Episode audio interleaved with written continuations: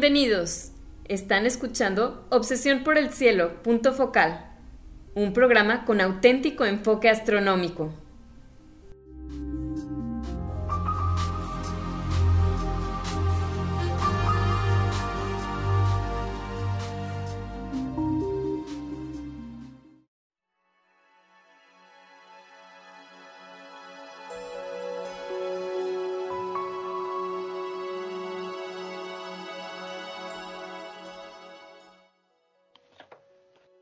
Buenas tardes.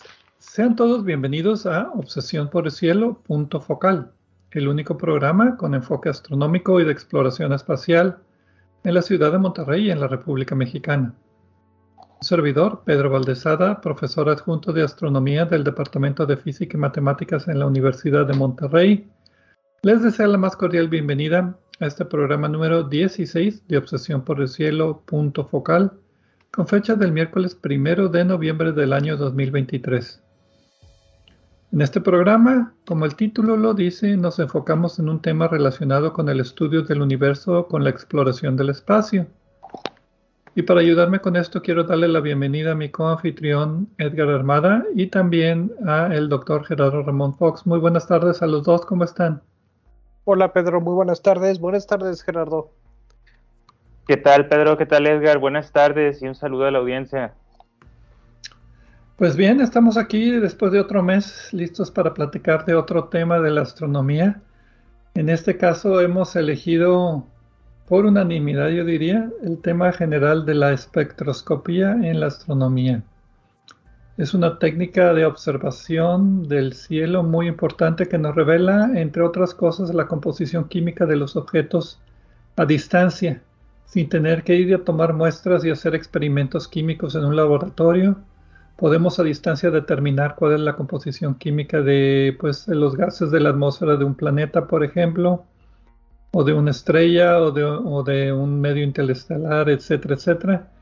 Bueno, de eso tratamos, de eso vamos a tratar el tema de esta semana. Pues sí, una de las cosas que hay que recordar eh, en todos los programas de Obsesión por el Cielo, ya sea aquí en Punto Focal o en, eh, los programas regulares por el podcast o por Radio DEM, con frecuencia eh, platicamos de que se encontró una cierta sustancia en alguna estrella lejana, o bien de que se observó otra sustancia en alguna otra estrella lejana o en su atmósfera o cuestiones de ese tipo o bien hablamos de que tal o cual galaxia se encuentra a, esta distancia. Y eh, no lo decimos con frecuencia, a veces sí mencionamos que esto se hace en buena medida gracias a la espectroscopía, pero hasta donde yo recuerdo nunca hemos explicado exactamente de qué se trata esta técnica. Y pues creo que ya le toca porque es una de las técnicas más importantes en, en astronomía. Todo inicia desde el desde que tenemos el problema de, que las distancias en el universo son vastas y pues no podemos ir eh, a la estrella XPJ7 a 30.000 años luz a ver de qué está hecha o tomar muestras, orbitarla ni nada de eso. Muchas veces incluso ni siquiera podemos ver su disco ni con los más potentes telescopios que existen en la Tierra o en el espacio, ¿no?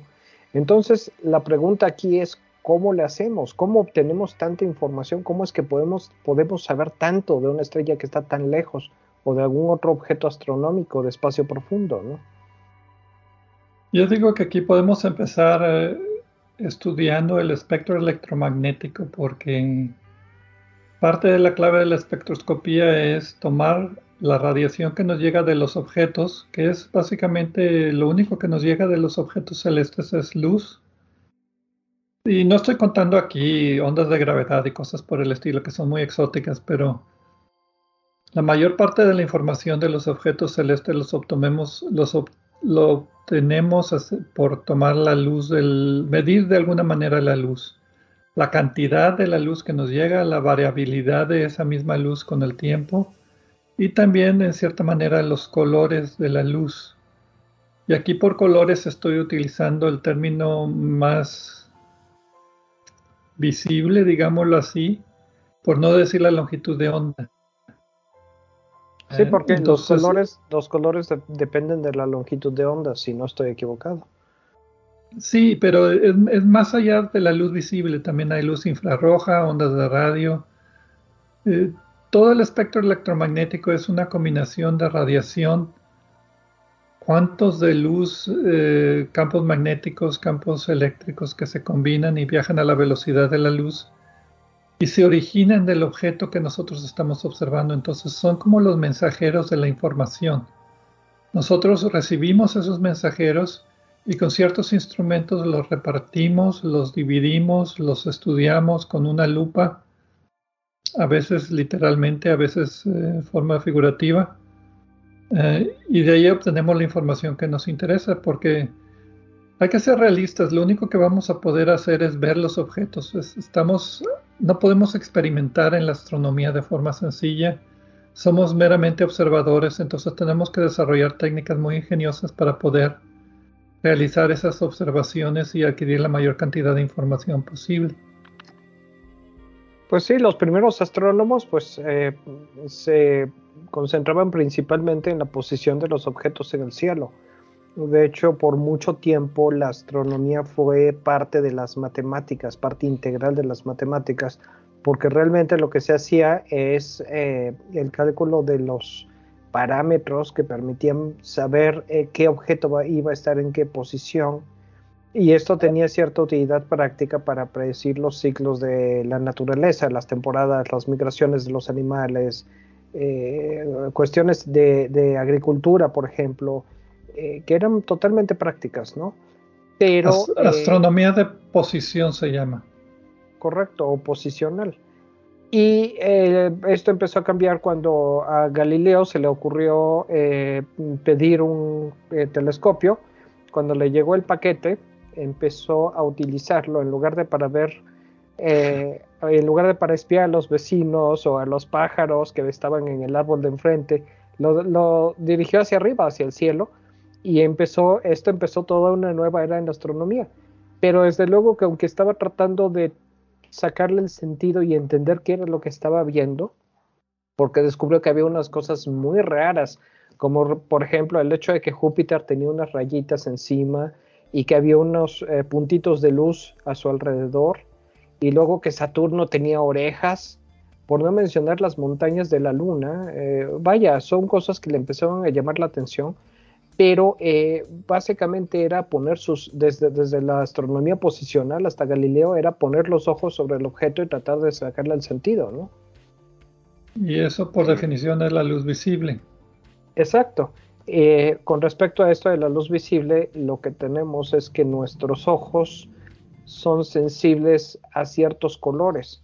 Hay otras especies animales que pueden distinguir otras longitudes de onda entiéndase que perciben algunos colores que nosotros no percibimos. Eh, básicamente la eh, sensibilidad del ojo humano está alrededor de lo que las longitudes de onda de 390 a 710 nanómetros, que es eh, desde un violeta hasta un rojo muy oscuro. ¿Se podría decir que la espectroscopía empieza con descubrir que hay otras bandas del espectro electromagnético aparte de la visible o no? Yo creo que no, no sé si allí se puede decir que empiece, pero pues es una parte importante, ¿no? Yo siento que Gerardo quiere decir algo, pero no lo dejamos hablar.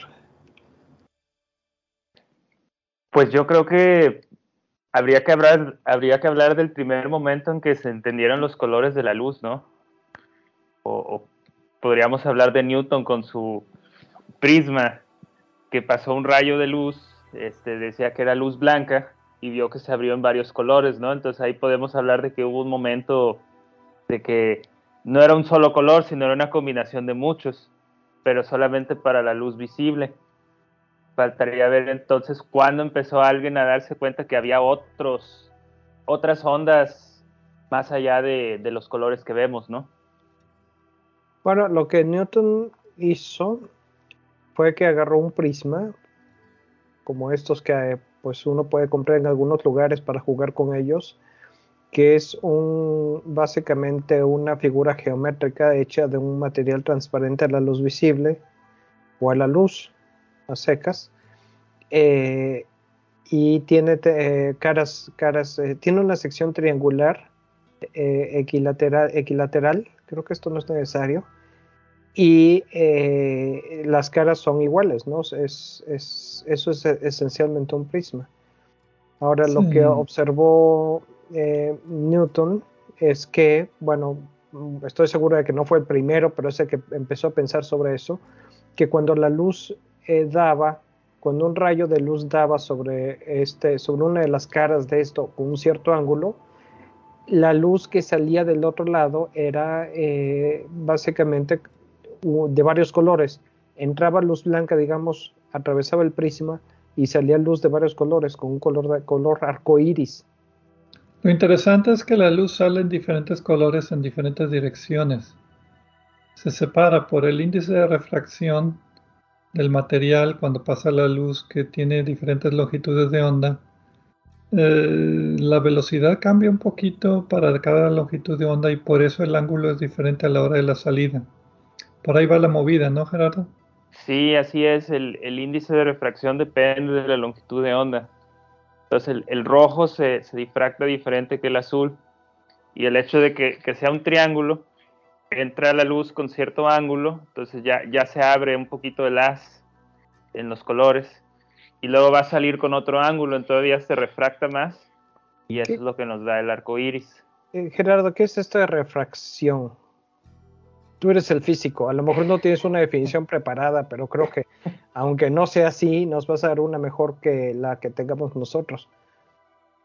Una manera de visualizarlo es cuando ponemos un, lápiz o, un popote, cuando se acostumbraba eh, poner un popote en la, en la bebida y que se veía doblado. Aunque el, popote no es lo que se dobla, sino es, es por la luz que, que viene dentro del agua cambia un poquito el ángulo cuando sale y se ve doblado. Eh, ¿Cómo explicamos esto en términos ya de la, de la, luz? Pues es que se, se, dobla un poquito el camino de la luz. Bueno, eh, me, gusta, me gusta muchísimo tu ejemplo. Yo tengo la definición más formal, que la refracción es la redirección de una onda cuando pasa de un medio a otro. En el caso del eh, popote, pues la luz que estamos viendo reflejada en el vaso de agua, eh, el, agua es un medio y el aire es otro.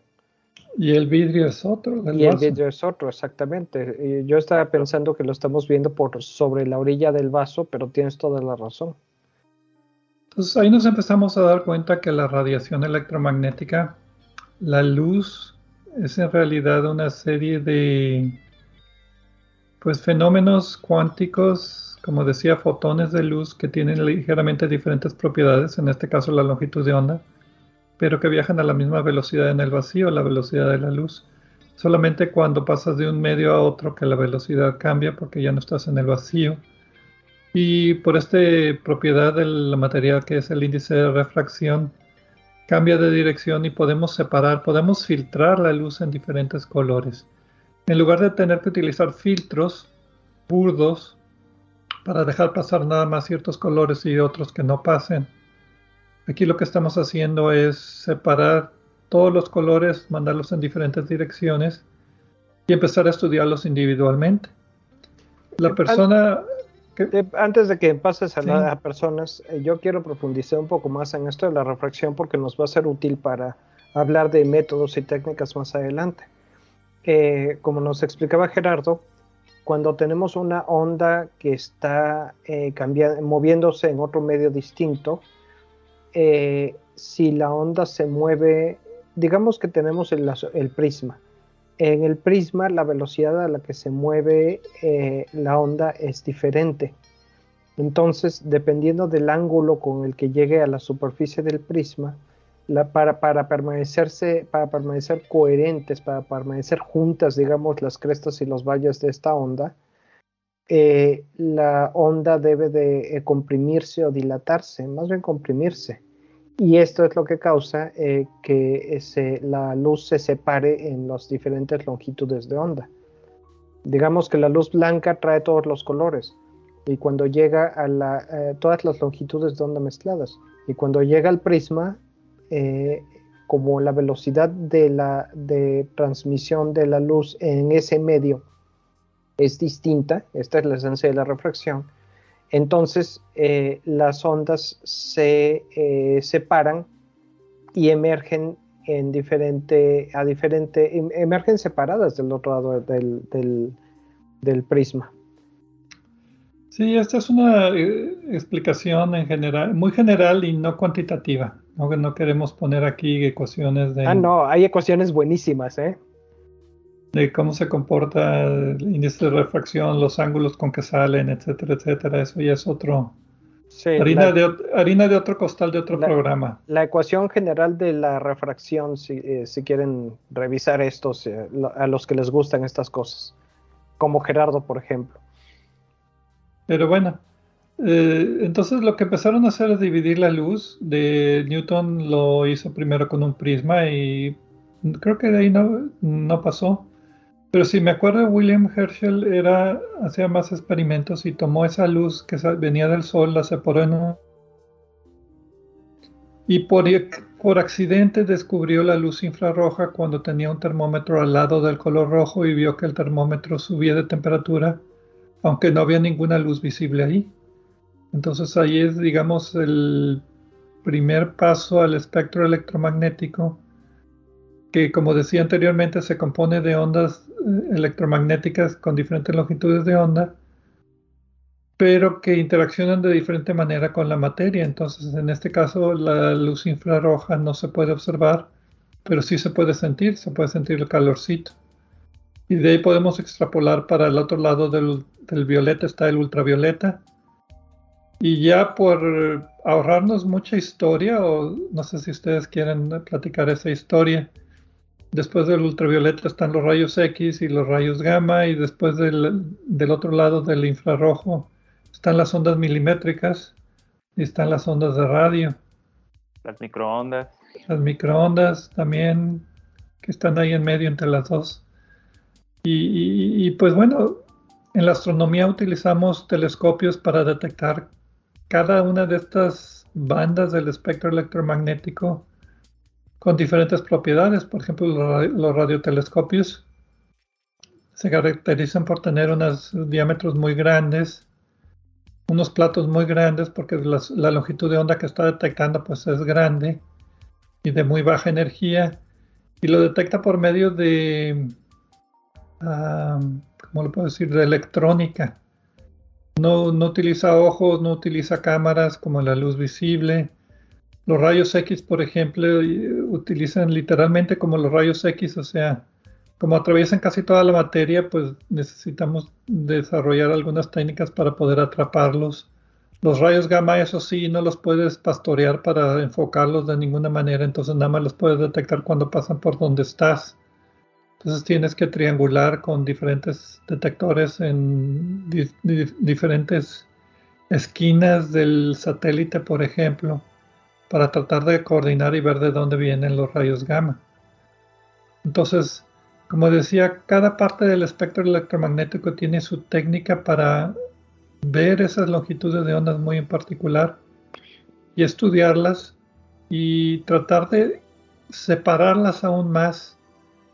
Yo diría que ahí es la esencia de la espectroscopía clásica, el tomar la luz, separarla lo más que se pueda en diferentes longitudes de onda y estudiarla con una lupa casi longitud de onda por longitud de onda para ver qué es lo que observamos ahí.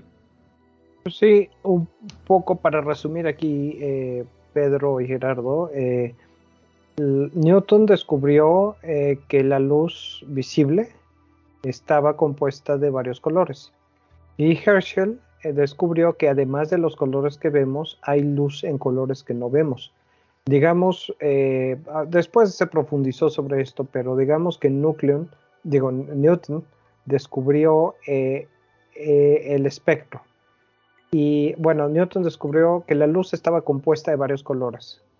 Y, y, Herschel descubrió que había colores más allá de lo que vemos, todo el espectro electromagnético. Hoy sabemos que el espectro electromagnético incluye desde las ondas de radio, que tienen longitudes de onda de, eh, no sé, como metros, 100, eh, 100, metros, por ejemplo, no sería extraño para una longitud de onda. Por eso es que se necesitan estos platos gigantescos para poder detectarlas eficientemente dependiendo de la longitud de onda que estemos tratando de detectar. Luego están las microondas, como las que usamos para calentar la leche, eh, las ondas infrarrojas, que eh, son, por ejemplo, eh, son esencialmente calor y que tienen son importantes en astronomía. Bueno, todas son importantes en astronomía y se puede hacer astronomía en todo. a Pedro le gustan las infrarrojas, por cierto.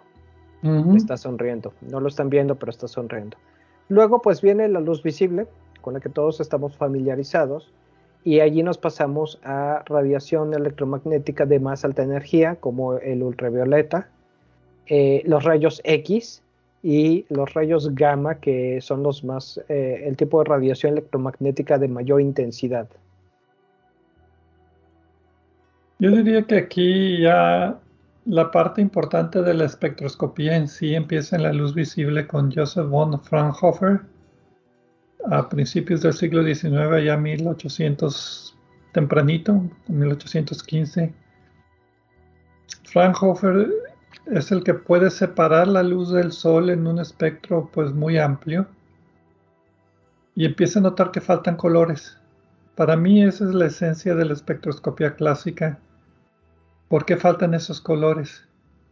Sí, eh, no sé, Gerardo, tú, sabes cómo se ven estos espectros, ¿no? ¿Por qué no nos describes a qué se refiere Pedro con esto de que faltaban colores? Sí, pues como decíamos ahorita con el prisma, eh, eh, vemos los colores del arco iris, ¿no? O, también cuando llueve que se ve, se ve el arco iris, pues vemos la serie de, colores desde el rojo hasta el violeta.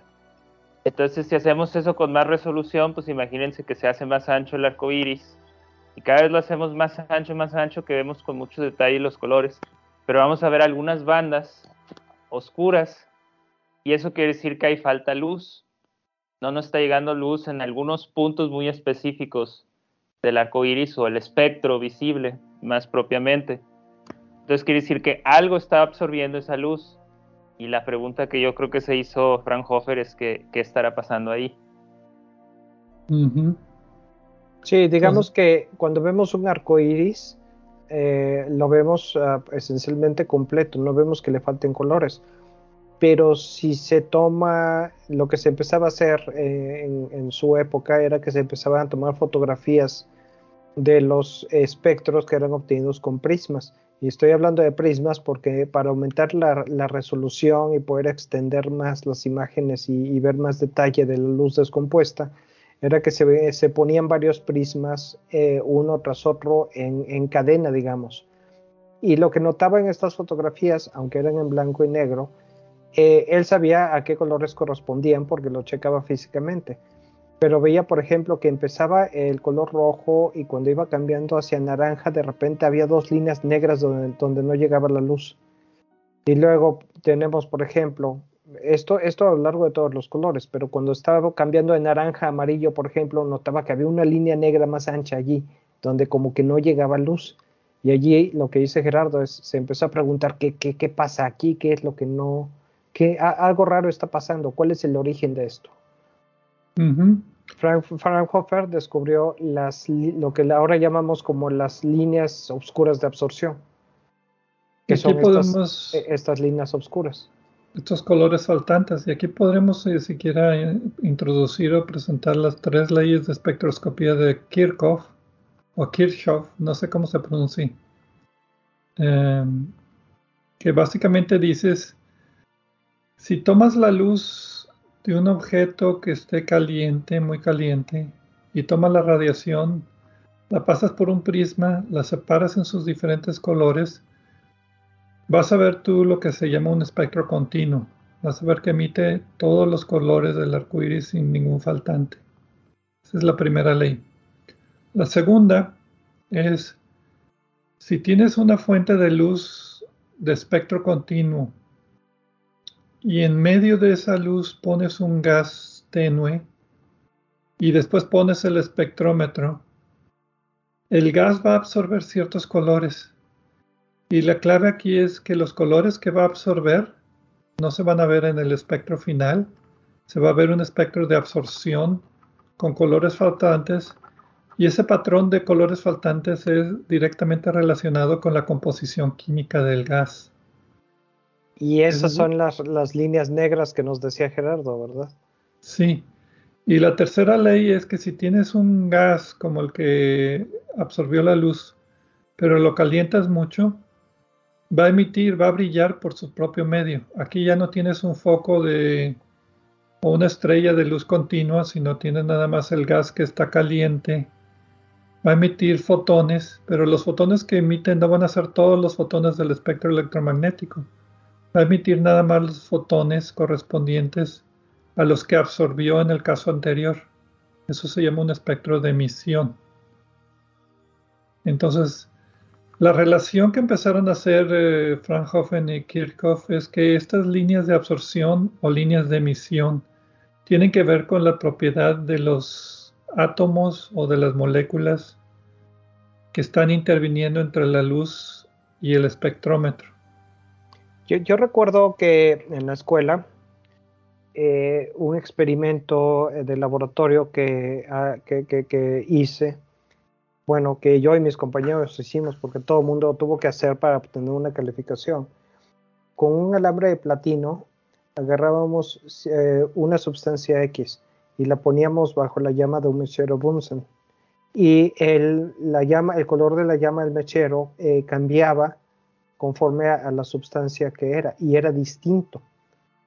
Y este experimento muy simple lo que nos dice es precisamente eso, que eh, en este caso, siguiendo las leyes que nos dices, la, la, la, llama del mechero está calentando el material y dependiendo de eso es el color de la luz que emite.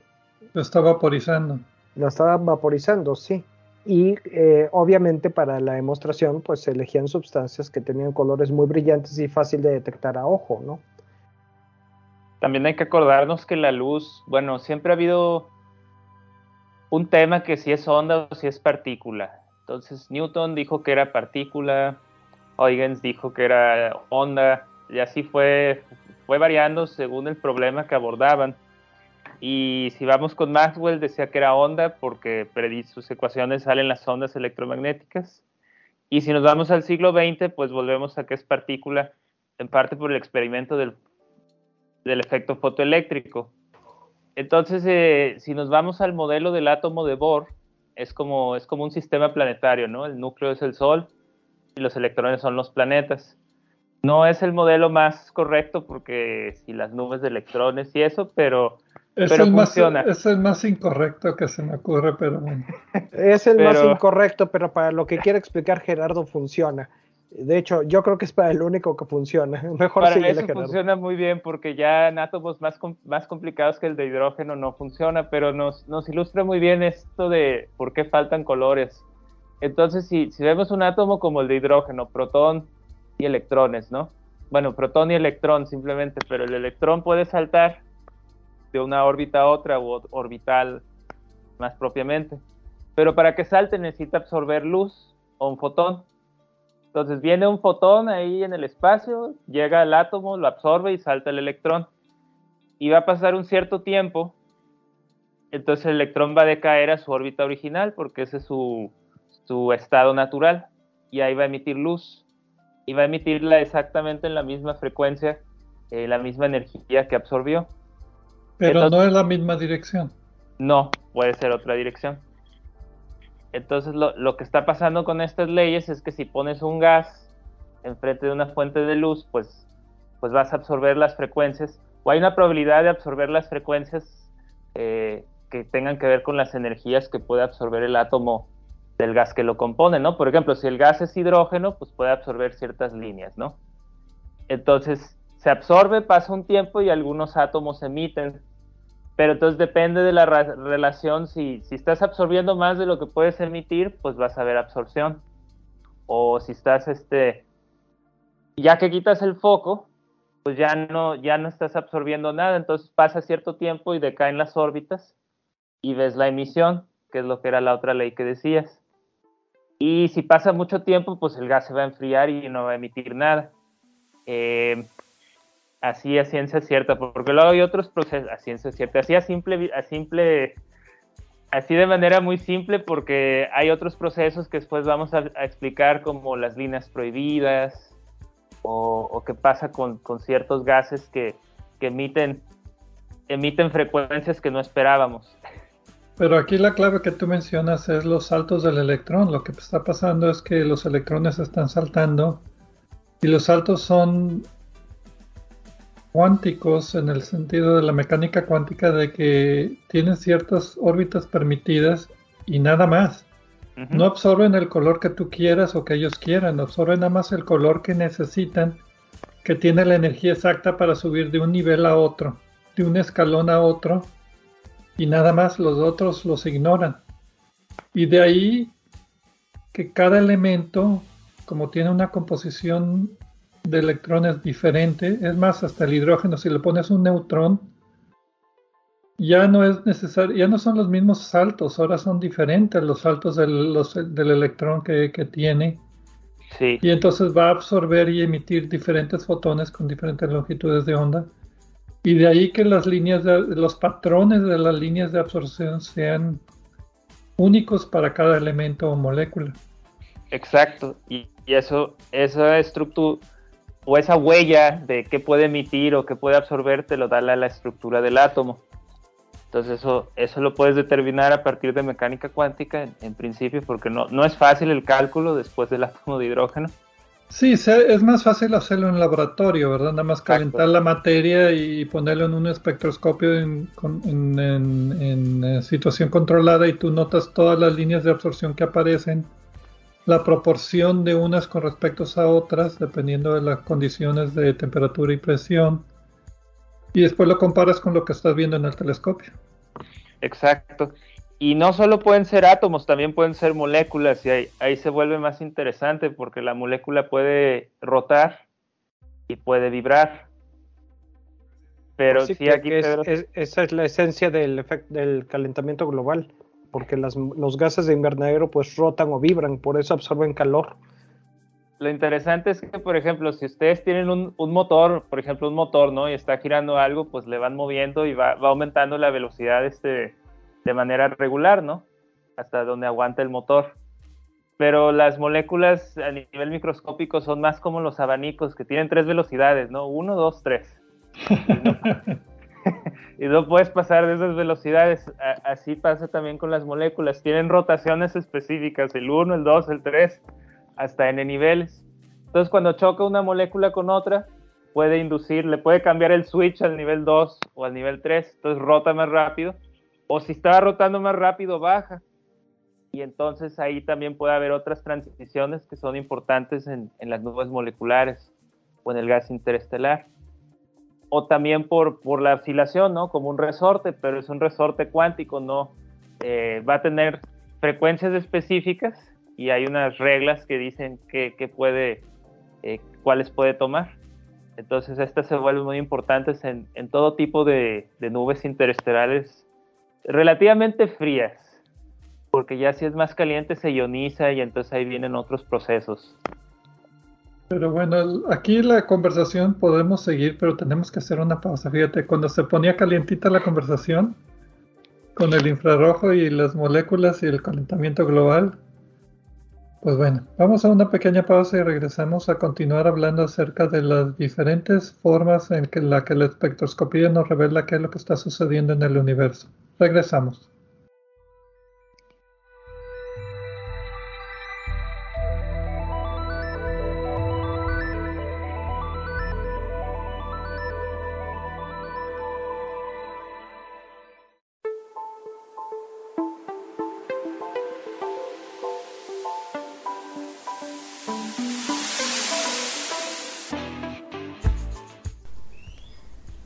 Comunicarse con nosotros a través del correo electrónico. La dirección es obsesión por el cielo gmail.com. Obsesión por el cielo en minúsculas y sin acentos ni espacios. También nos pueden dejar preguntas, comentarios o sugerencias en nuestra página de Facebook de Obsesión por el Cielo o en nuestra cuenta de Twitter de arroba o por el cielo. Si desean escuchar programas anteriores, lo pueden hacer visitando nuestra página de internet de obsesionporelcielo.net, donde encontrarán las ligas de cada programa que se almacena en formato de podcast y que distribuimos gratuitamente.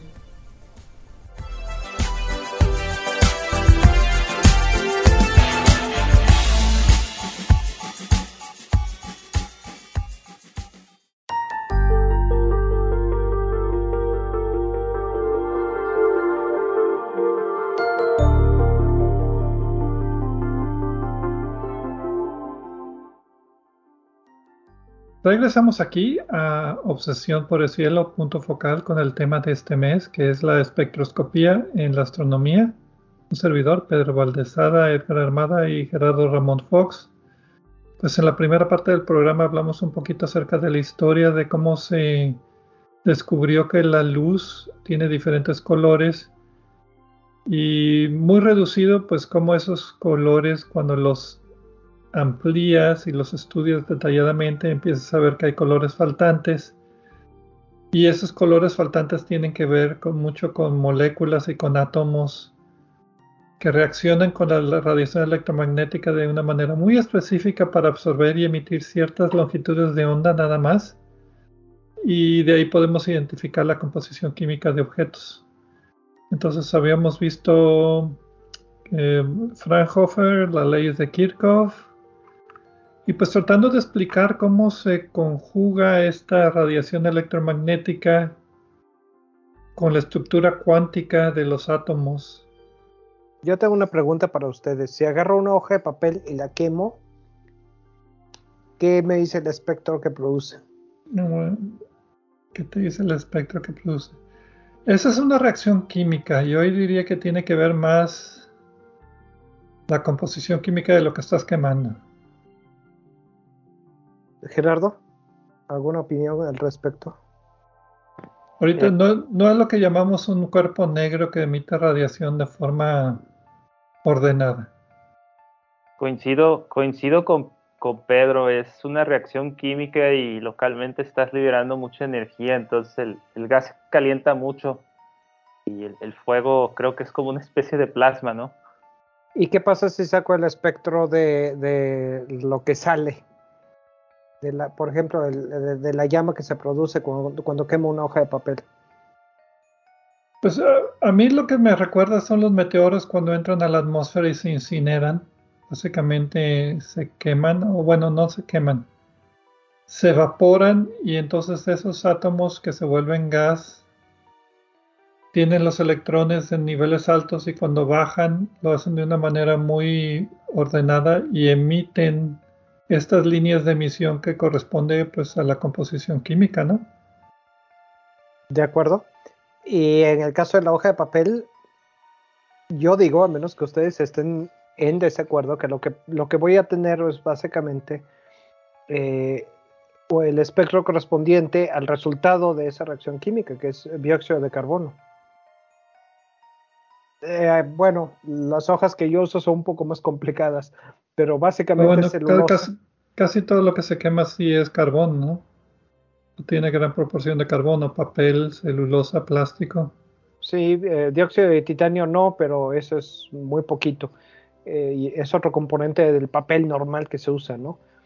Eh, pero pues la cosa es quise quise poner este ejemplo para aterrizar un poco lo que lo que estamos diciendo, ¿no? Ok para ponerlo en términos muy fáciles de entender eh, y no quedarnos nada más con que los átomos y los electrones y los estados de energía y todas esas cuestiones. ¿no? Pero esos son los fascinantes, eso es lo que interesa.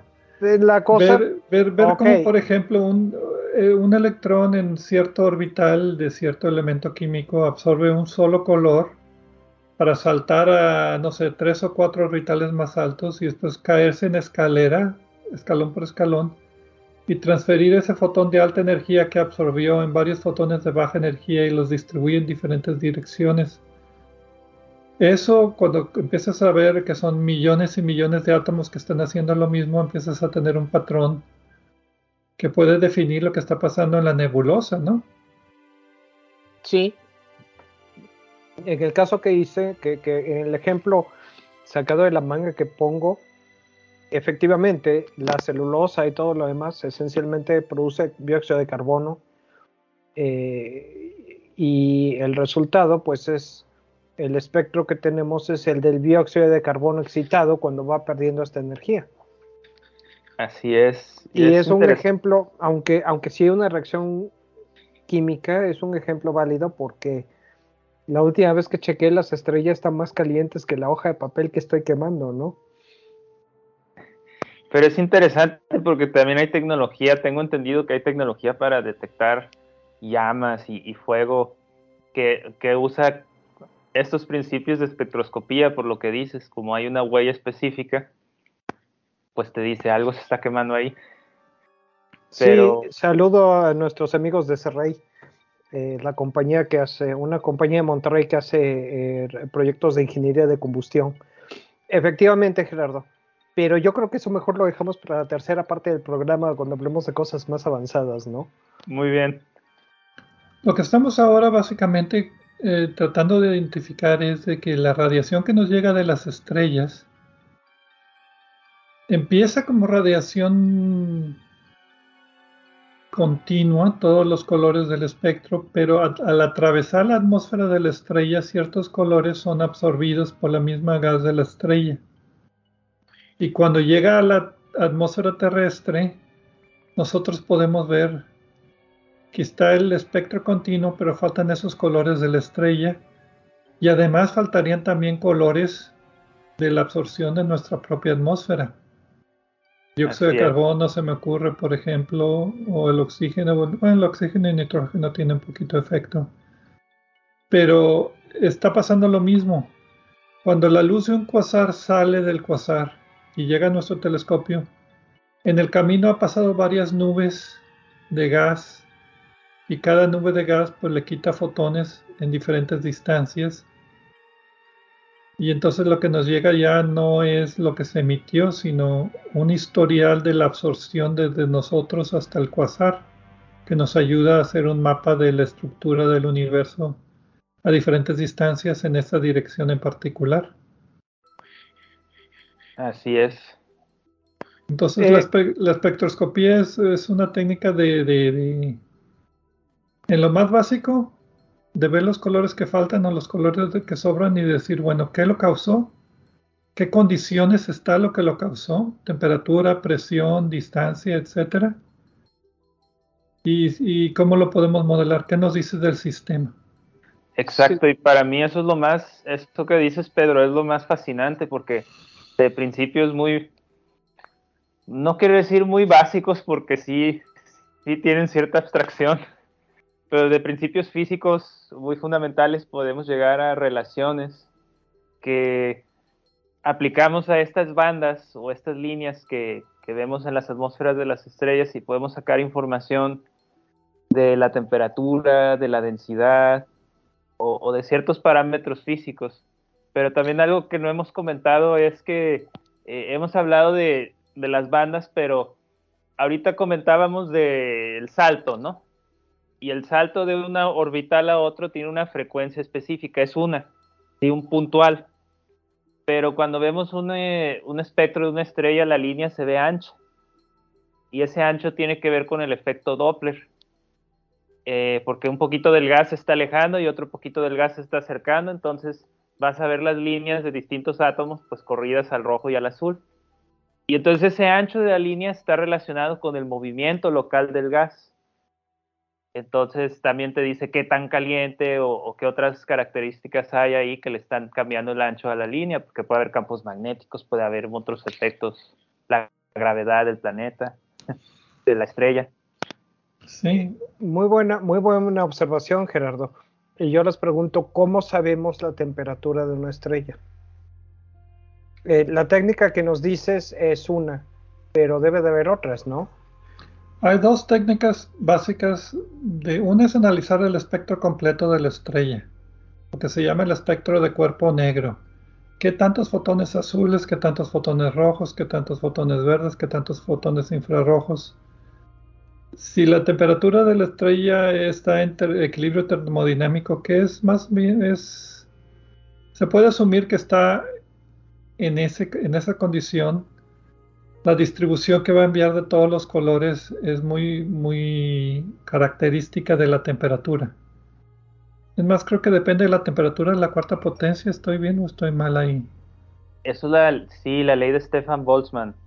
Sí, tiene que ver una bola de constantes, pero la temperatura de la cuarta potencia. Entonces la distribución de los colores en particular te dice, una estrella muy azul va a ser una estrella caliente, una estrella que emite más fotones rojos va a ser fría.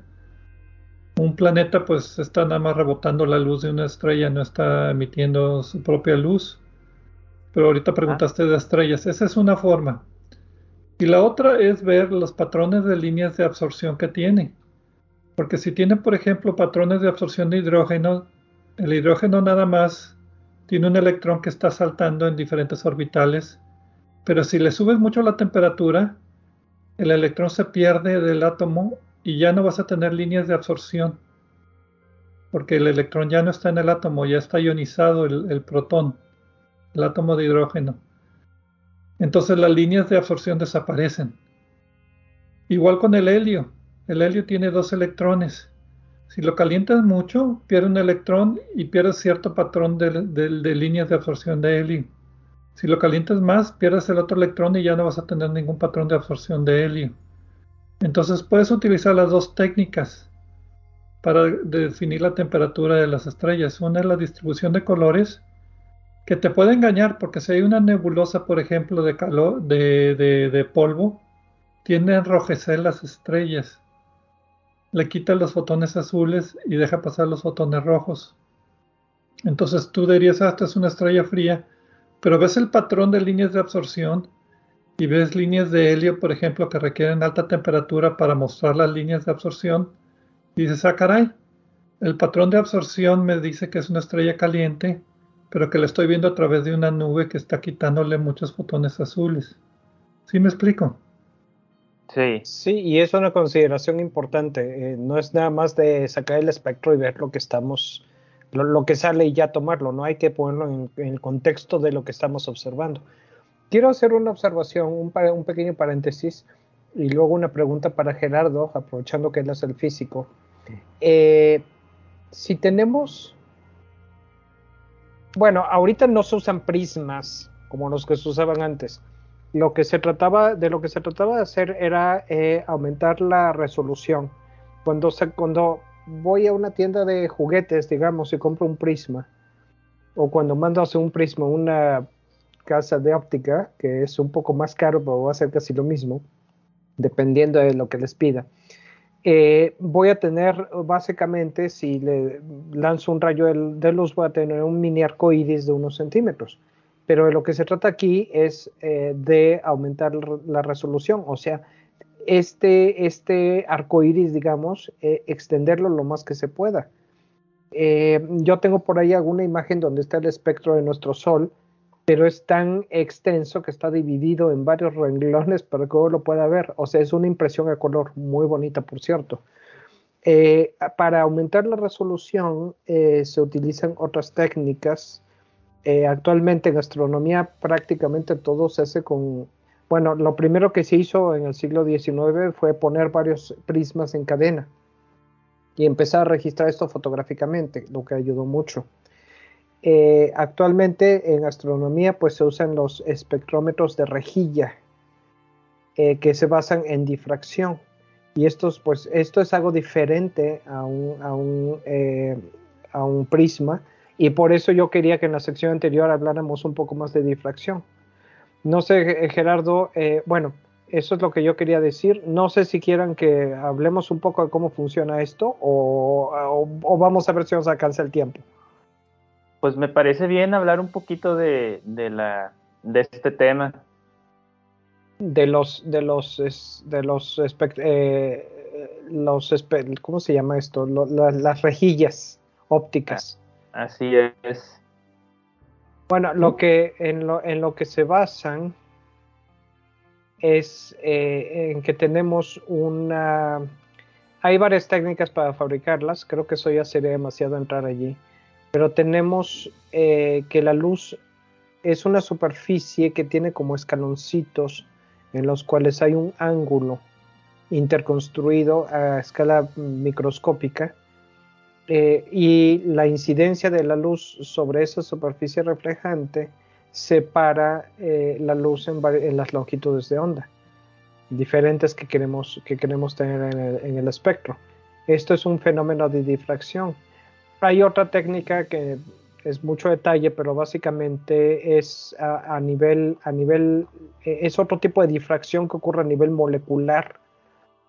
Eh, y esto permite hacer eh, rejillas de difracción de muy alta resolución y sacar espectros con muchos, con, mucho espacio entre los colores, ¿no?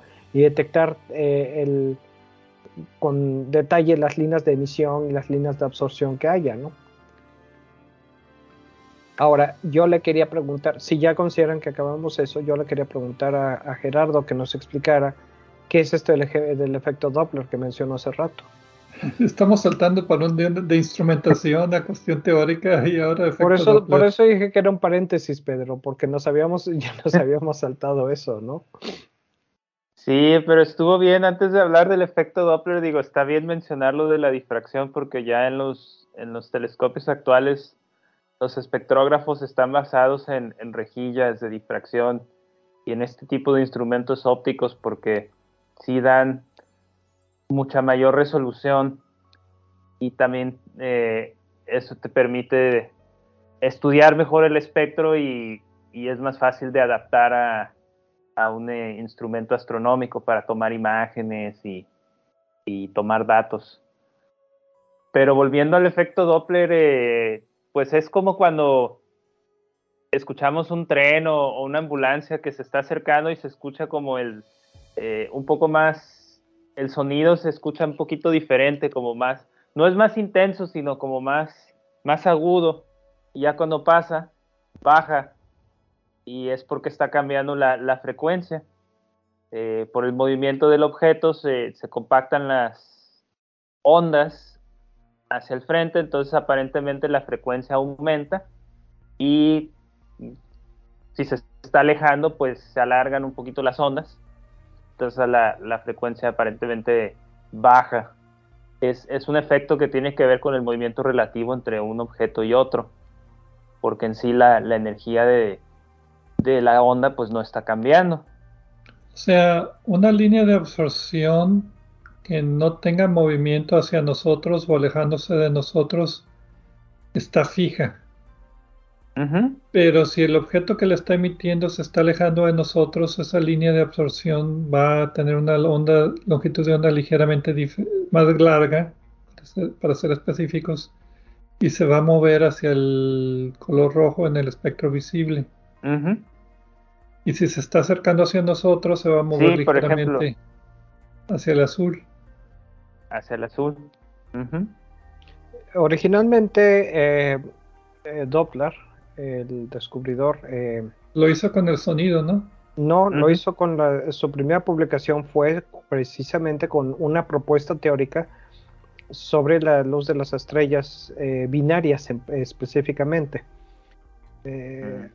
Y, después la primera confirmación práctica de que su propuesta tenía sentido fue con sonido, como nos dice Gerardo en su ejemplo, que es el ejemplo clásico que viene en los textos de física. Pero originalmente lo propuso con las estrellas y ya después, eh, independientemente o en conjunto, se fue extendiendo y se observó que lo mismo ocurría para el resto del espectro electromagnético, ¿no? ¿Y esto por qué es importante? Muy interesante porque nos da más combinaciones de cosas que están pasando en la, fuente, original de la luz. Si es una estrella binaria, por ejemplo, dos estrellas con diferente temperatura y diferente espectro, diferentes líneas de absorción que depende de la temperatura de cada estrella, pues las líneas van a venir mezcladas porque nos llega la luz combinada de las dos estrellas, pero las líneas de absorción, un patrón se mueve hacia el azul cuando la estrella se aleja y ese mismo patrón se mueve hacia el rojo cuando la estrella se acerca. Entonces, viendo las líneas de absorción de cada estrella podemos calcular la órbita de la estrella, cuánto tiempo tarda en dar una vuelta una estrella con la otra, por ejemplo, y a qué velocidad lo está haciendo. Y otra cosa también interesante, cuando decía Gerardo de que si, si tienes una sola estrella, nos llega una línea de absorción, pero si la estrella es compacta y tiene mucha turbulencia, esa línea de absorción se va a ver ensanchada porque ciertas partes de la estrella se acercan hacia nosotros al mismo tiempo que otras partes se alejan. Conforme las burbujas suben y bajan o la turbulencia es mayor, pues la línea se va a ensanchar. Las estrellas de secuencia principal, por ejemplo, tienen líneas muy anchas por ese mecanismo. Tiene una superficie, digamos, que está bulliendo mucho. Mientras que una estrella gigante roja, por ejemplo, va a tener líneas de absorción muy delgaditas, porque casi no va a tener estas velocidades diferentes que material sube y material baja. ¿Sí me explico? Entonces, el efecto Doppler no nada más se manifiesta moviendo las líneas de absorción hacia un lado y hacia otro, dependiendo de la velocidad de la estrella en la órbita, sino también de la gravedad específica o la turbulencia, digámoslo así, que la estrella tiene en su superficie donde se está produciendo la línea de absorción. Por eso ya es demasiado esotérico. Todo, sí es esotérico, pero todo es interesante aquí lo que, lo que yo estoy pensando ahorita es que sí es mucha información, pero, pero ese es el de, eso es lo bueno, que es mucha información. Me gusta mucho eh, lo que menciona, lo que bueno, yo fui el que empezó con eso, pero no lo estaba pensando, porque Doppler empezó a trabajar con las estrellas dobles, estaba pensando en las estrellas dobles, pero eh, la cosa es, como mencionaba en la primera parte de este programa, no podemos siempre el separar ópticamente las estrellas múltiples. Vemos un solo punto de luz y con esta técnica podemos obtener, dependiendo hacia dónde se corran o hacia dónde eh, se acerquen las líneas de absorción, eh, mucha información. De entrada podemos saber que son dos estrellas porque vamos a ver, vamos a ver que las líneas se corren eh, en, un patrón que solo corresponde a una estrella doble. Pueden ser más estrellas, pero consideremos una estrella doble. Ya sabiendo que es una estrella doble, dependiendo del periodo de este corrimiento hacia un lado o hacia el otro, podemos derivar la masa de las estrellas, de las dos estrellas, más información. Con los colores ya sabemos la temperatura, como nos explicaba Pedro eh, ¿Qué otra cosa podemos saber? Eh, ah, podemos saber eventualmente si las estrellas, bueno, esto, esto es más bien con fotometría, pero si tenemos la suerte de que una estrella pase enfrente de la otra y luego se pase, se pone atrás, vamos a poder tener espectros muy detallados de las dos estrellas, porque eh, vamos a poder separarlos dependiendo en qué momento de su órbita estén. A propósito, fotometría es nada más que espectroscopía de muy baja resolución. Pues sí, fotometría es nada más medir la cantidad de luz toda junta. Sí, pero en ciertas, ciertas bandas muy, muy anchas. Eh, eh, sí. Por eso digo que es espectroscopía de muy, muy, muy baja resolución. Sí, porque para que sea consistente se utilizan los filtros fotométricos. Eh, de manera que, por ejemplo, si yo mido la luz de una estrella y luego eh, con los filtros fotométricos y luego mido la luz de otra estrella con otros con los mismos filtros o con otros que corresponden a la especificación, voy a obtener el mismo resultado. Y eso es necesario para que sea consistente, si no, pues cada quien va a obtener el resultado que quiere, ¿no? Pero es una manera... Perdón, te interrumpa, Pedro, aunque en fotometría estaba pensando que que este, sí es de muy baja resolución, pero también ahí estás midiendo, eh, estás integrando en una banda, bueno, es propiamente la convolución del, de la función del filtro y el espectro del objeto. Sí, pero pues, por ejemplo, si tomas una estrella filtro azul y un filtro rojo, burdamente, y tienes más fotones en azul que en rojo, pues es una estrella caliente y ya te ahorraste tomar todo el espectro en cuerpo negro y ver todos los colores y las líneas de absorción. Es una manera muy burda y, indirecta de calcular temperaturas así de primer orden, ¿verdad? Esto está más caliente que la otra. No, y de hecho funciona no solo para estrellas, para galaxias, porque un montón de galaxias se clasifican así con filtros y la diferencia de color. Porque, porque no tienes suficientes fotones para poder dispersar. En un espectrómetro necesitas tener una gran cantidad de fotones para poder tener el historial completo del espectro completo, todo que sea brillantito, porque lo estás dispersando en un área muy grande. Pero Mientras con filtros pues lo puedes hacer más burdamente, pero más rápidamente. Estás concentrando los fotones y le dices, todos estos son azules, todos ustedes son rojos, todos ustedes son verdes, y ya. Te quitas de problemas. Pero aún así se ha logrado mucho con espectroscopía hablando de galaxias, porque tienes, por ejemplo, el, el, los del SDSS, el Sloan Digital Sky Survey. Que... No, allá en Nuevo México, en Apache Point. Ajá, que más bien es como una espectroscopía. No sé si exactamente ellos es campo integrado, pero recuerdo haber visto muchas, muchas charlas, la plaquita que tiene distintas este, puntos y todo, cada punto está conectado a, un, tipo de espectrógrafo, entonces está sacando espectros. De una, fibra, una, fibra óptica. Sí, tendría que ser, no hay manera. sí, eh, a fuerzas. no hay manera. Eh, pero me acuerdo mucho haber visto muchas charlas por, por mi área en el en estudio de galaxias que te daban todo el mapa de la cinemática y de qué estaba pasando con el gas, pero además de las estrellas y mucha información porque tenías como mosaicos. Y sí, a la escala de la galaxia en regiones muy grandes, pero aún así ya tenías como cierta diferenciación de qué estaba pasando en distintos puntos de la galaxia gracias al espectro de, de distintos puntos que se nos estaba olvidando, o sea, el efecto Doppler nos dice literalmente la velocidad del objeto que estamos viendo, por lo menos la velocidad radial, la dirección hacia nosotros o lejana de nosotros. Y en cuestiones cosmológicas eso nos puede decir la distancia gracias a la relación de Hubble. Sí. Hace rato, antes de que empezáramos a grabar el programa, nos estaba platicando de este Vestos Leifer, eh, Gerardo no sé si, si sea buen momento que volvamos a tomar esa plática, Gerardo. Sí, para, para poder comentar de dónde viene esto de la ley de Hubble y qué tiene que ver con espectroscopía. Entonces, pues, ¿qué fue lo que hizo este, este señor Schleifer? O pues Schleifer. tuvimos, no, nadie lo sabe, pero tuvimos Pedro y yo una discusión sobre cómo se pronuncia. Y yo investigué y originalmente era Schleifer eh, en alemán, entonces uh, es la pronunciación correcta en inglés, pero no he oído a nadie que lo diga. Eh, de hecho, no, corrección, sí he oído a, alguien que lo diga. En Estados Unidos lo dicen Slifer, pero técnicamente es Schleifer. O sea que no hay respuesta. Pero en fin, ¿qué fue lo que hizo? pues fue de los, si no recuerdo, si, si bien fue el primero, en tomar ya espectros de objetos astronómicos, pero ya al grado de poder tomar datos, o sea, de poder decir, este, este, esto corresponde a, cierta velocidad, ¿no? O a cierto cambio eh, en frecuencia.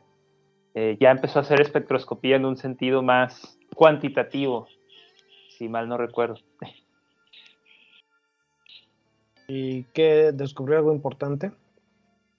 Pues no, no recuerdo bien si él fue el, que empezó a ver que las galaxias tenían un movimiento, eh, una velocidad relativa con respecto a nosotros bastante no despreciable. se, movían, se movían muy rápido con respecto a nosotros. Una, bueno, si pensamos en Andrómeda o el M33, pues hay por efectos de gravedad pues claro que hay una órbita entre una con la otra, ¿no? Y hay una dinámica del grupo local y las, galaxias van a tener velocidades del orden de cientos de kilómetros. Aquí en el grupo local, pues que son del orden de 100 kilómetros por segundo. Pero lo interesante es que después de Slipher vino Hubble y ya estaban tomando espectros de galaxias. Entonces veían que las líneas, porque el espectro de una galaxia o la distribución de energía es como la suma de todas las estrellas. Entonces, si una estrella tiene un, vamos a decir, un cuerpo negro, ¿no? O sea, una de Planck, o sea, sube, sube con, tiene un pico máximo y baja, pero no es simétrica, sino está medio abultada, por decirlo de alguna manera. para la gente que nos escucha. Eh, entonces en una galaxia se va a ver parecido, pero, pero cambia un poquito porque vas a tener estrellas azules, rojas y muchas cosas, ¿no? Y, pero va a haber líneas de absorción también características, ¿no? Entonces puedes ver que, está cambiando eh, con esas líneas. Y entonces lo que descubrieron es que comparando con lo que se esperaría, o sea, a la frecuencia a la que deberían aparecer esas líneas, el efecto Doppler decía que se estaban moviendo a velocidades altas. Pero también encontraron que entre más lejos estaba la galaxia, más alta era esta velocidad, que eso fue el resultado de Hubble. Lo hizo con muy poquitas galaxias, pues ¿qué fue? inicios del siglo XX. Pero... Bueno, ahora, ahora cuando se hacen eh, censos de millones de galaxias, pues es casi un abuso en comparación, ¿no? Pero... es que hay que tener muestras completas. pues sí, pero ellos lo hacían a mano. Sí, Sí, se podían estudiar ¿Cuánto, el... ¿Cuánto te tomaría a ti, Gerardo, sacar un espectro de una galaxia con el equipo que usaban en 1969? Sí, un buen, un buen ratito. Sí, sí, a mí me tocó. Yo, de hecho, yo, yo trabajé con el espectrógrafo de uno de los espectroscopios en el telescopio de 2.1 metros de San Pedro Mártir. Pero estamos estudiando núcleos de galaxias. Y sí eran exposiciones eh, sí, sí tomaba un ratito la exposición, no me acuerdo tanto, ya con equipo moderno. Y ahora imagínense en tiempos de Hubble.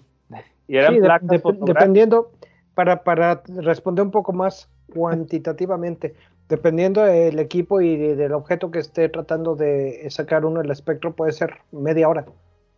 Sí, sí. Media hora para obtener una imagen. Luego, en tiempos de Slifer, esta imagen había que eh, pasarla por unos químicos para que se pudiera ver y ya fuera no sensible a la luz, o sea, revelarla. Exacto, ya se eh, tiempo. Entonces, pues sí, millones de galaxias, pues tú y cuántos más, ¿no? Y entre más, más, resolución espectral quieras, pues la integración tiene que ser mayor y la cantidad de fotones mayores. Sí, para poder tener señal. Exactamente. Ahora, hay que decir aquí, y si quieren ahorita vamos a corte, nada más para cerrar aquí, eh, ahorita cuando saco un espectro de un objeto, el resultado con instrumentos profesionales no es una emulsión fotográfica. La luz que, produce, que se produce de la, de la difracción a través de la rejilla eh, pasa a sensores, básicamente como los sensores de una cámara digital, y dependiendo de la intensidad y del conteo de fotones que llegue en ciertas longitudes, en ciertos lugares del espectro, se hace una gráfica. Una gráfica que es eh, longitud de onda contra intensidad. Y esto es súper útil porque se puede, se puede ver a ojo, por ejemplo, cuando hay un pico que corresponde a un elemento en particular, eh, o, se ve muy claramente, porque ya, ya viene en la, en la gráfica la escala, cuando hay un corrimiento en una dirección o en otra. Entonces, aunque es menos vistoso y menos, eh, no es tan bonito como los espectros que se usaban en el siglo XIX, eh, de todas maneras es mucho más fácil porque se, se, ven las cosas de, un, de, un, modo más fácil de comprender para nuestras mentes, ¿no? Sí, de hecho, de hecho sí son CCDs y ahorita que lo mencionas me acuerdo, o sea, tú puedes ver en la pantalla, o sea, ya que se capturó la imagen, tú puedes ver en la pantalla, se ve así, este, una bandita blanca, y si haces un zoom, y si la línea es muy intensa, pues si haces un zoom donde está la línea, pues sí puedes ver más oscurito que el alrededor, jugando un poquito ahí con, con la, este, el escalamiento de la imagen. Pero pues ya lo pasas por un software que tienes que corregir, que hacer corrección de, porque el CC puede haber efectos mecánicos, esfuerzos, entonces hay que hacer varias correcciones ya pasas por un software y ya te da la gráfica ahora sí del espectro. Bueno, hay mucho que decir. Hay mucho que decir de esto. ¿Les parece si vamos a una pausa y regresamos ya con más experiencias? Porque yo también tengo eh, muchas anécdotas espectroscópicas. Regresamos.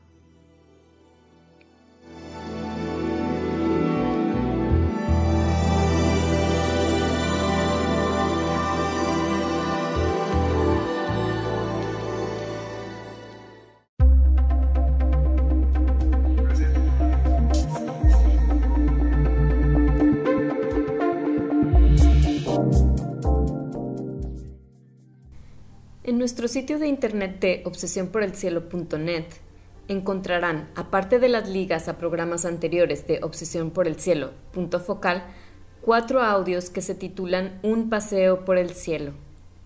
Este fue un proyecto auspiciado por la Unión Astronómica Internacional y consiste de una serie de audios en español que describen las constelaciones, sus mitologías y los objetos de interés encontrados en ellas es un audio para cada estación del año. La idea es que escuchen los audios por la noche mientras observan la esfera celeste para que puedan servirles de guía para identificar las constelaciones.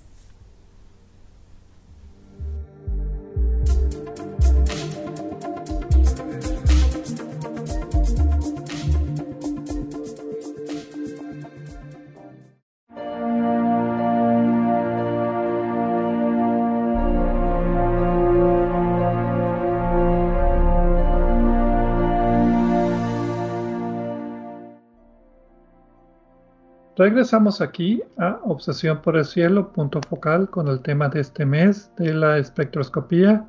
Gerardo Ramón Fox, Edgar Armada y un servidor, Pedro Valdezada.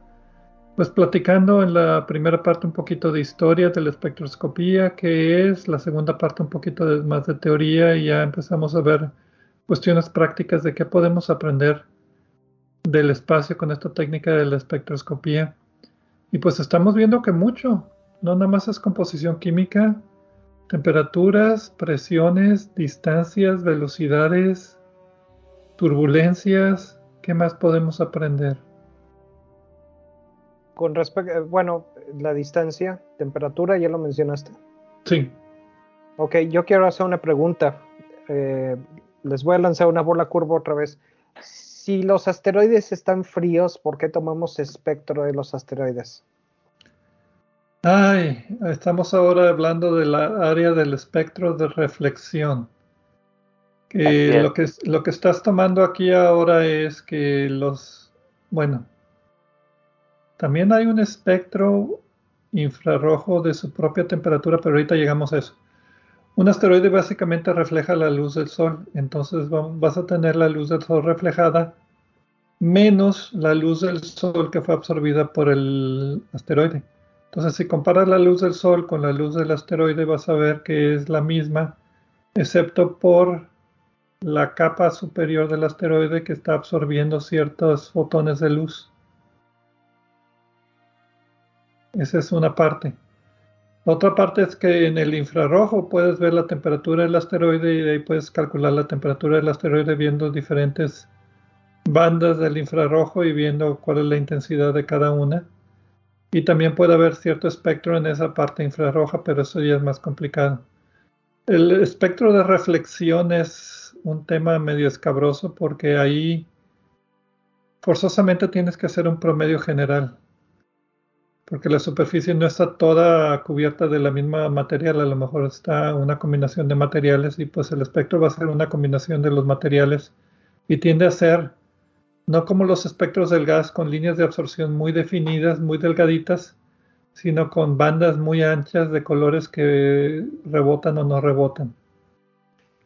Y esto, pues, en el caso de los asteroides, aunque es una técnica diferente, también es útil porque eh, una forma de clasificarlos, como ya comentamos en algún programa que no tengo exactamente cuál es, es precisamente por su color, porque su, color nos dice eh, a qué ambiente han estado eh, expuestos, eh, qué tipo de la radiación cambia el color de los materiales que hay en la superficie, dependiendo en qué órbita, en qué lugar están orbitando, también cambia la, la, acumulación de otros materiales, sobre todo orgánicos, eh, la historia del asteroide sí ha sido eh, sujeto a temperaturas elevadas en parte de su historia que hayan podido dañar estos materiales o no, etcétera. Y hay incluso actualmente se están, eh, para ayudar a clasificar los, los artículos, ahí se están utilizando modelos de aprendizaje por máquina, versión corta de inteligencia artificial, para ayudar a clasificarlos de acuerdo a los colores espectrales.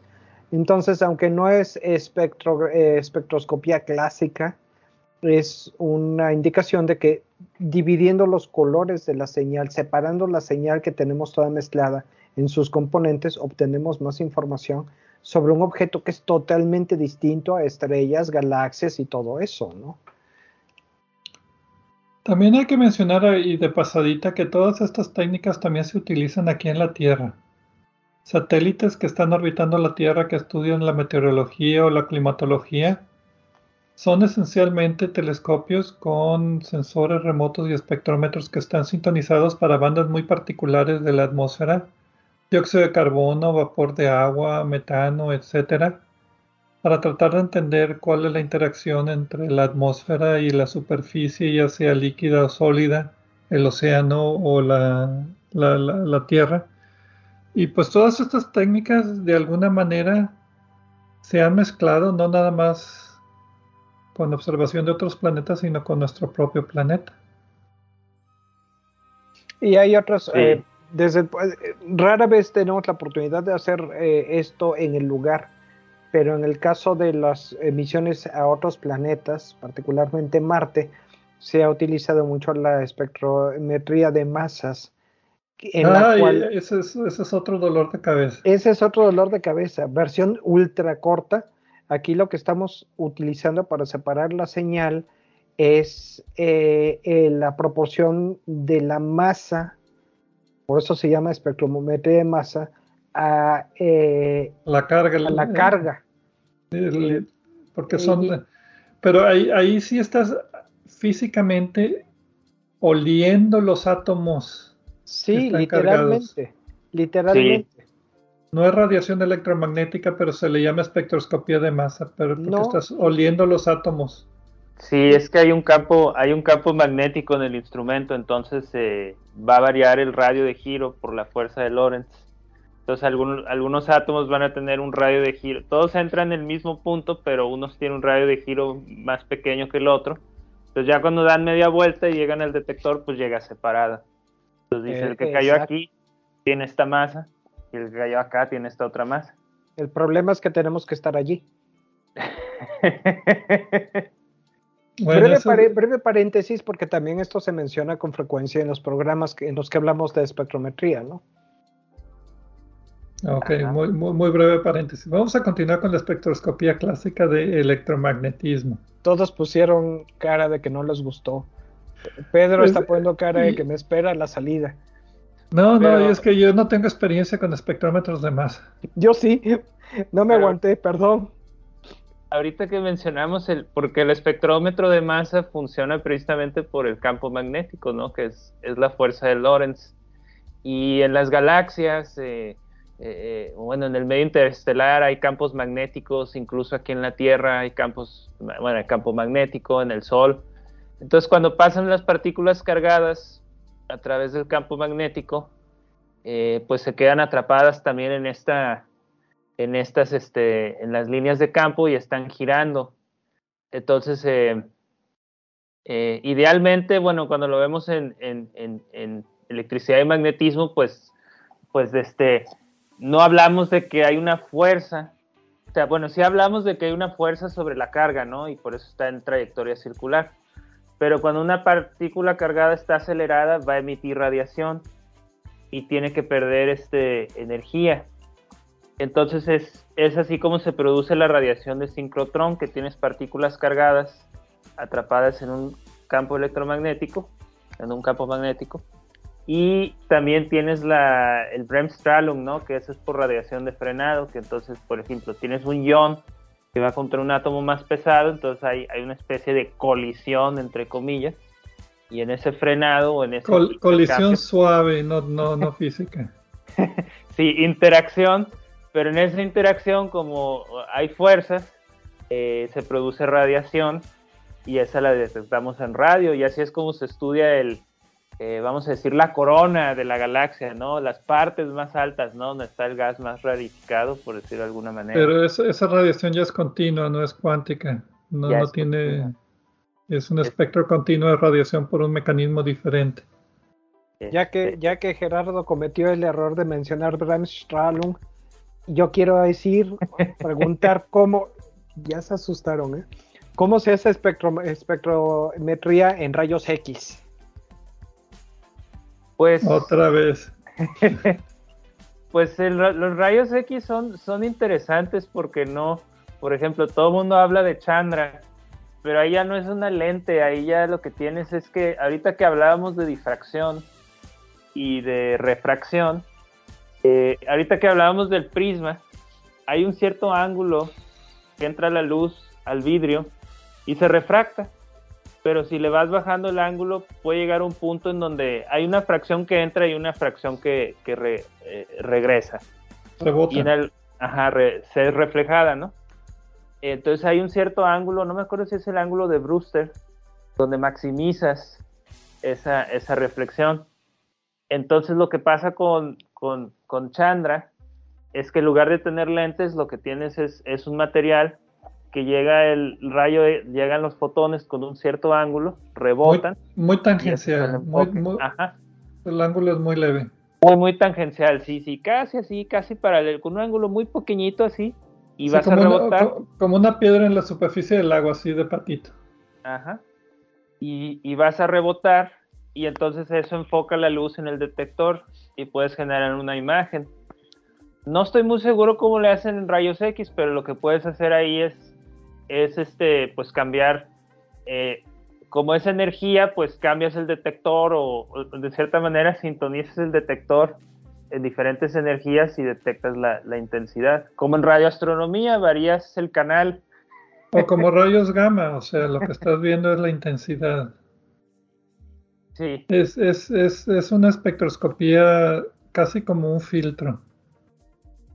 Ciertos detectores o sea, detectas la intensidad y después detectas eh, la intensidad, la energía básicamente de los, del fotón que te está llegando y después haces un acumulado de diferentes energías y pues cada energía es una longitud de onda.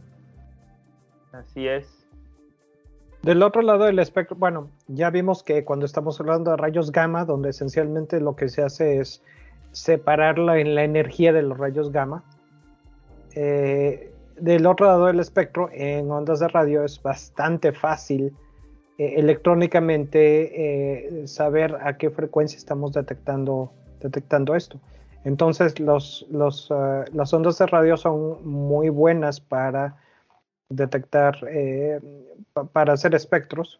Es fácil relativamente en comparación con rayos X y rayos gamma y esas cosas. A Pedro le gustan los espectros infrarrojos porque es en lo que más ha trabajado. No sé si quieres comentar algo al respecto. Sí, eh, básicamente tengo varias experiencias de haber observado planetas y el Sol. La que me viene a la mente ahorita es la observación del Sol en una línea de magnesio de como 12 micras por ahí, en el infrarrojo ya medio lejano, pero muy interesante porque esa línea de magnesio es muy sensitiva al campo magnético. Entonces, cuando la vemos a muy alta resolución, si no hay campo magnético, es una sola línea de, en este caso, emisión, porque estamos en la parte alta de la, de la fotosfera, ya casi en la corona. Em, entonces, pero si es una región activa donde hay campo magnético, una mancha solar básicamente, esa línea se, separa dependiendo de la intensidad del campo magnético. Entonces nosotros lo que hacemos es hacer un mapa, ponemos una, una, ¿cómo se llama? una ranurita muy delgadita y vamos barriendo la mancha solar y midiendo la línea, esa línea, la intensidad del campo magnético. Y eso nos da la intensidad del campo magnético a cierta altura, que después comparamos con una línea de absorción que es en la fotosfera más abajo y que también es sensitivo al campo magnético. Entonces, básicamente lo que hacíamos es la medición del campo magnético en esa mancha solar en la, fotosfera y después más alto en la cromosfera, en, donde lo medimos en infrarrojo, también medimos la intensidad del campo magnético. Y a la hora de sobreponer uno sobre el otro ya tenemos el historial de cómo está cambiando el campo magnético de una altura del Sol hacia la otra altura del Sol. Y eso es con pura espectroscopía, una, línea de eh, eh, emisión. Es lo que me gustó mucho, con pura espectroscopía. No fuiste a, no fuiste a Júpiter a ver los campos magnéticos. No, este es en el Sol. Ah, bueno, no fuiste al sol a ver los campos magnéticos. Eso ahorra, eso ahorra mucho dinero, ¿no? Porque en astronomía luego los presupuestos no son muy generosos, ¿no? Y lo malo era cuando no había actividad solar, a veces no teníamos nada que hacer, veíamos de repente una sola manchita solar así chiquita, chiquita y le tomábamos integración a más no poder. Y teníamos y muy sensitiva. Para ver si estaba correcto o no. Pues sí, y lo, sumábamos y básicamente después de todo el día de observar esa mancha solar decimos, no, no tiene campo magnético muy, por lo menos que sea notorio. Oye Pedro, el efecto que mencionas de que se separa la línea de la línea de, absorción es el efecto Seyman, ¿no? El efecto Seyman, efectivamente, que no lo voy a describir porque ni yo lo entiendo. Tiene que ver con polarizaciones y cómo las medimos y restar unas de otras, etcétera, etcétera. Pero sí, sí, es Seyman. Creo que así está bien. Nada más, pues sí, que una línea se, puede separar por cuando hay campos magnéticos. Y nos da información muy útil del Sol. Ese mismo instrumento lo utilizábamos de noche para observar líneas de emisión de hidrocarburos de las estratosferas de Júpiter y Saturno. Completamente diferente. Mismo telescopio, es un, era un telescopio solar, el telescopio solar McMath en el Observatorio Nacional cerca de Tucson, en Arizona. Y, y, entonces en la mañana observábamos, durante el día observábamos el sol con estos filtros para esta línea de magnesio y después durante la noche cambiábamos longitudes de onda para ver las emisiones de los hidrocarburos que se forman en la estratosfera de Júpiter, por ejemplo, de Saturno, que ya es más clásica la, espectroscopía de líneas de emisión. Se hacen en una región de la temperatura de la estratosfera donde está alta la temperatura y las trazas de metano, etano, acetileno y otros hidrocarburos nos dan una huella dactilar espectroscópica de la situación, o sea, qué altura se están produciendo, qué temperatura, qué presión hay. Y estas las podemos comparar después con otras imágenes de luz visible que nos dicen, por ejemplo, dónde están las nubes en la troposfera. O, por ejemplo, en el caso del cometa, ¿se acuerdan Shoemaker-Levy 9? Que chocó contra Júpiter pues contaminó la estratosfera con muchos eh, compuestos químicos que se detectaron y lo que queríamos ver era cómo se disolvían con el tiempo para ver cuáles eran los mecanismos por los cuales se limpia la atmósfera de Júpiter.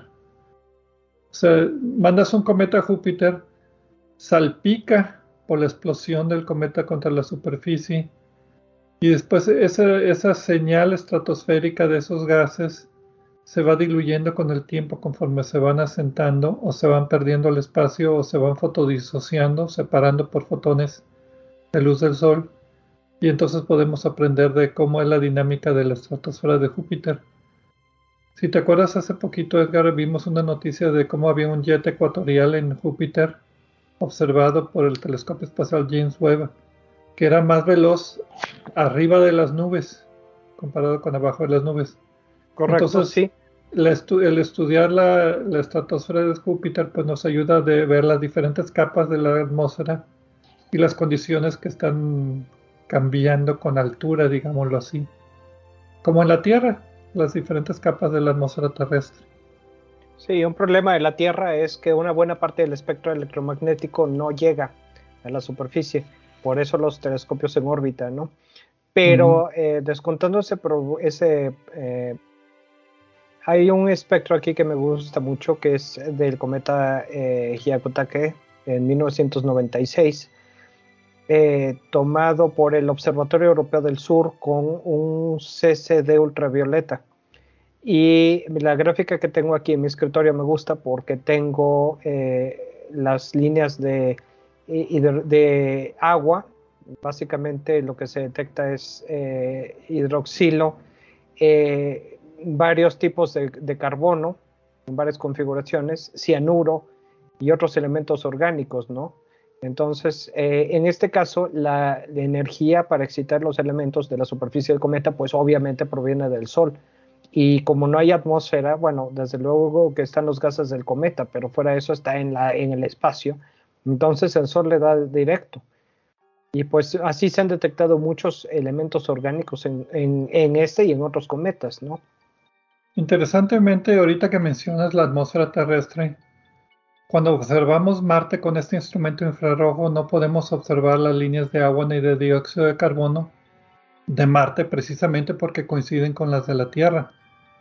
Entonces la Tierra tiene mucha absorción de dióxido de carbono y vapor de agua, que es lo que queremos estudiar en la atmósfera de Marte. La atmósfera de Marte es puro dióxido de carbono y queremos ver qué tantita vapor de agua hay en esa atmósfera. Entonces tenemos que esperar a que Marte esté en cuadratura con la Tierra, porque entonces la velocidad de alejamiento y de acercamiento es mayor con la Tierra y el efecto Doppler hace que las líneas de emisión y de absorción del dióxido de carbono de Marte, por ejemplo, no coinciden exactamente con las de la Tierra y entonces sí las podemos estudiar. Pero nada más en esas condiciones, entonces tenemos que utilizar el efecto Doppler para planear las observaciones y que las líneas no se empalmen, sino que estén una al ladito de la otra y poder estudiar la condición en Marte. Hay otra técnica que me gusta y es cuando tenemos un planeta que está eh, pasando enfrente de su estrella, eh, con esa configuración podemos estudiar la atmósfera del planeta si tenemos un telescopio de suficiente resolución, eh, como los que están en el espacio principalmente. Podemos estudiar, podemos sacar el espectro e incluso si no podemos separarlo, sabiendo que el planeta está en cierta posición, podemos obtener el espectro correspondiente a la atmósfera del planeta cuando la luz de la estrella que está detrás está pasando a través de la atmósfera. Sí, es una técnica muy sencilla. Básicamente tomas el espectro de la estrella cuando el planeta no está pasando enfrente. Ese es el espectro de la estrella. Y después tomas el espectro cuando el planeta está pasando enfrente y la luz de la estrella está refractándose. Sí, refractándose por la atmósfera del planeta, del exoplaneta, y hace la división. Le quitas el espectro de la estrella y lo que te queda es el espectro de la atmósfera del planeta. Sí, la resta. La resta. Técnicamente es división, pero bueno. Es lo mismo que una resta. Exacto. la, cosa, la, cosa, es no complicarlo porque eh, e, efectivamente la técnica es muy simple. Como dice la frase, el diablo está en los detalles, ¿no? Ahora, lo que se utiliza también... Pero, perdón, perdón la interrupción, o sea, la, la, división, este, la división puede ser más, puede tener más sentido porque una, todo lo que no sea, todo lo que esté arriba de uno o abajo de uno, pues es una diferencia, ¿no? Pero entonces a ese resultado le puedes obtener el logaritmo y es más fácil visualizar esa cantidad. Y si haces la resta, te pueden quedar ceros y el logaritmo de cero pues no está definido. Entonces tiene que ver con, visualizar y, exprimir más los datos. Lo, que él dijo. Estoy de acuerdo. A mí no me importa porque ese trabajo lo hace la computadora. Cuando necesite a alguien que lo haga a mano, le hablo a Gerardo. No, lo haces por computadora, pero hay que programarla con las operaciones que quieres. Pues sí, pero si vas a la biblioteca de Python, ahí ya está el algoritmo, ya lo hicieron por ti. Otro tipo de espectroscopía parecida a la que acabamos de mencionar con los exoplanetas es cuando estás pasando el planeta enfrente de la estrella, el tránsito. Bueno, lo registras no con un fotómetro, no con una cámara, lo registras con un espectrómetro. Entonces, si tienes suficientes fotones, como James Webb tiene un espejo enorme, concentras todos los fotones, los, los, los pasas por el espectrómetro y en cada color tomas una curva de, luz, de, tránsito del planeta, de, cómo cambió la luz. Y entonces eso lo puedes traducir directamente en un espectro de absorción no químico, sino digamos de brumas ¿Dónde hay más transmisión? ¿En qué colores hay más transmisión? ¿En qué colores hay menos transmisión? Y esa es una forma de sacar un espectro medio, no sé, ingeniosa, medio diferente. No sé si me expliqué.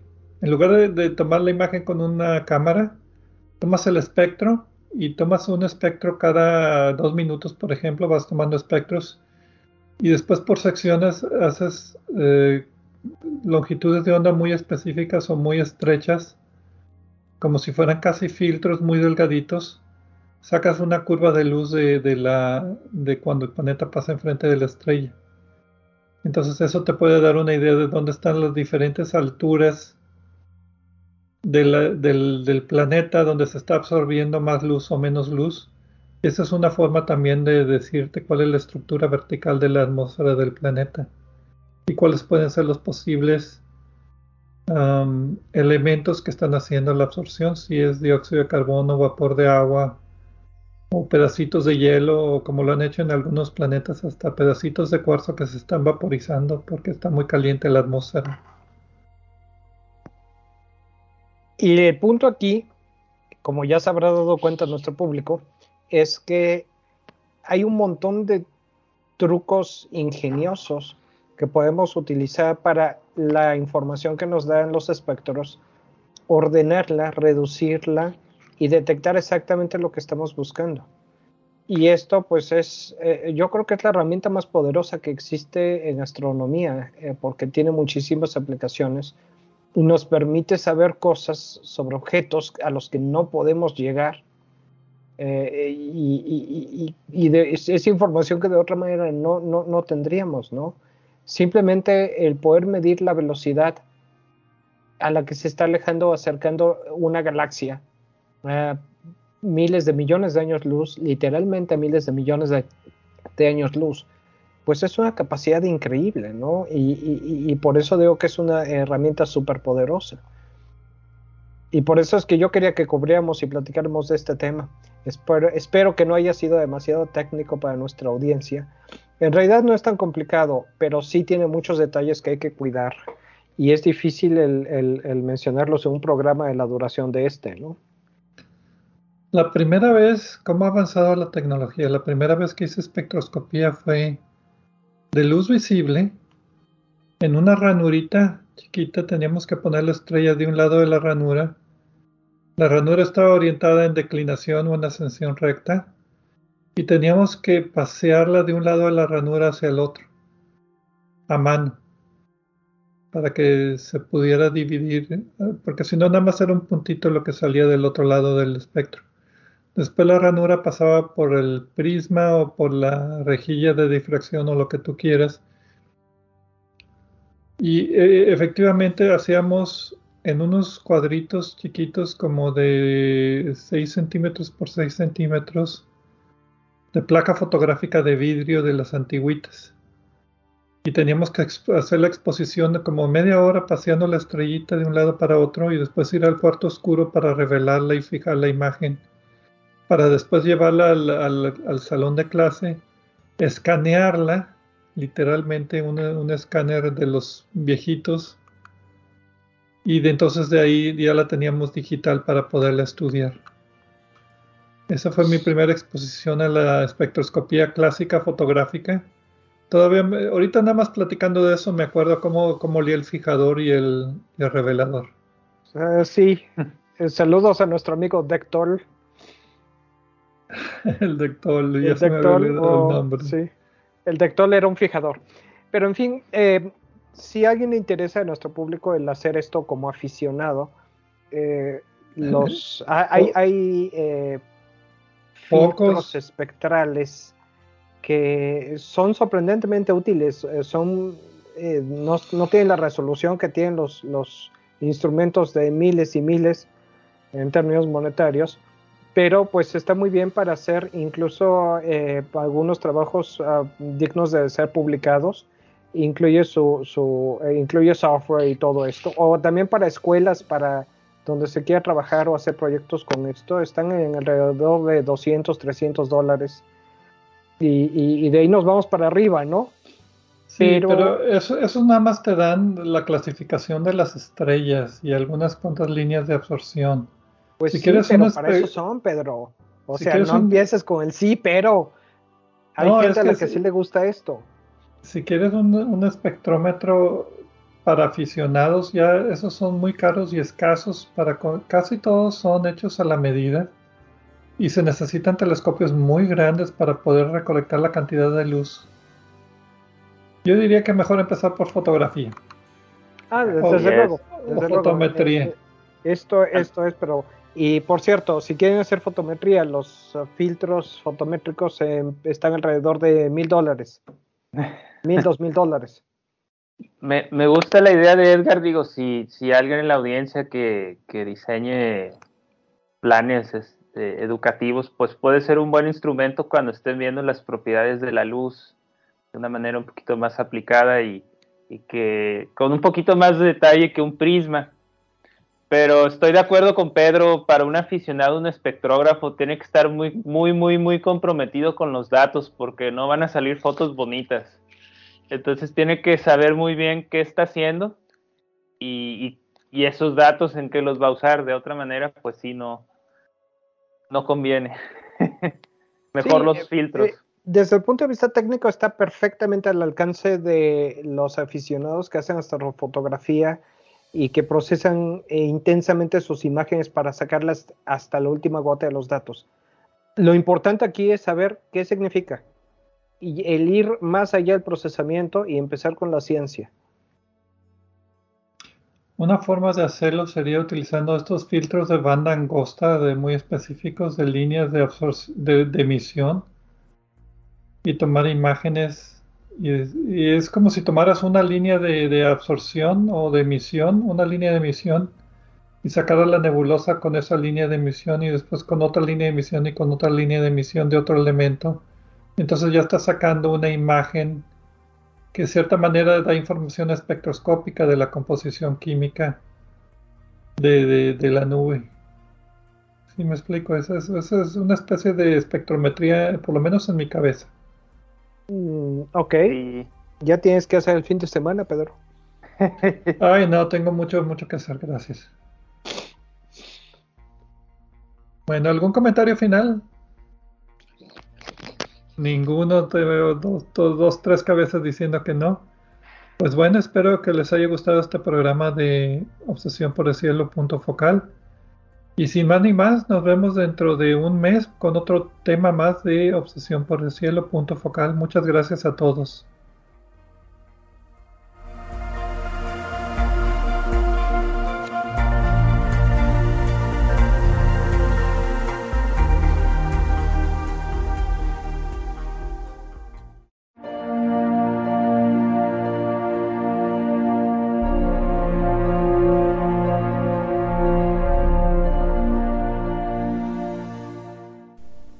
Les recordamos que en nuestra página de internet, en nuestro sitio de hospedaje de podcast, en Podbean y a través de nuestras redes sociales, Facebook y Twitter, podrán encontrar vínculos con más información sobre el tema de este programa.